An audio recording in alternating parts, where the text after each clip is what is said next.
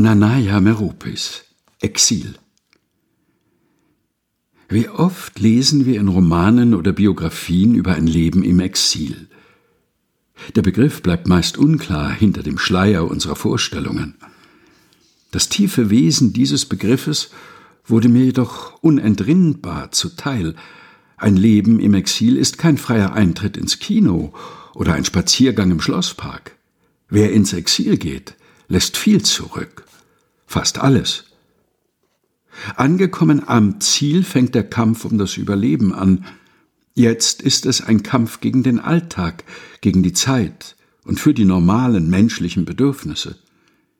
Die Ungewissheit über die Zukunft, die Gewissheit über das Verlorene und darüber, dass es keine Rückkehr mehr gibt, ist zermürbend und kann den Boden unter den Füßen wegziehen. Entwurzelt, stumm ohne eigene Sprache, ohne eigene Identität, verbannt aus dem alten Leben und ausgeliefert an einen unbekannten neuen Lebenszustand, stets fremd und heimatlos. Doch irgendwann öffnet sich eine neue Tür, wenn man es wagt, diesen Weg zu beschreiten. Dies ist das Erlernen einer neuen Sprache, einer fremden Kultur, welche uns neue Ansichten und Perspektiven eröffnet.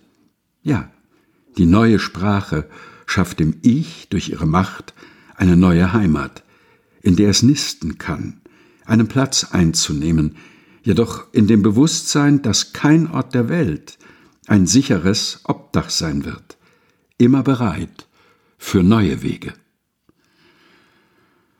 Nanaya Meropis Exil, gelesen von Helga Heinold.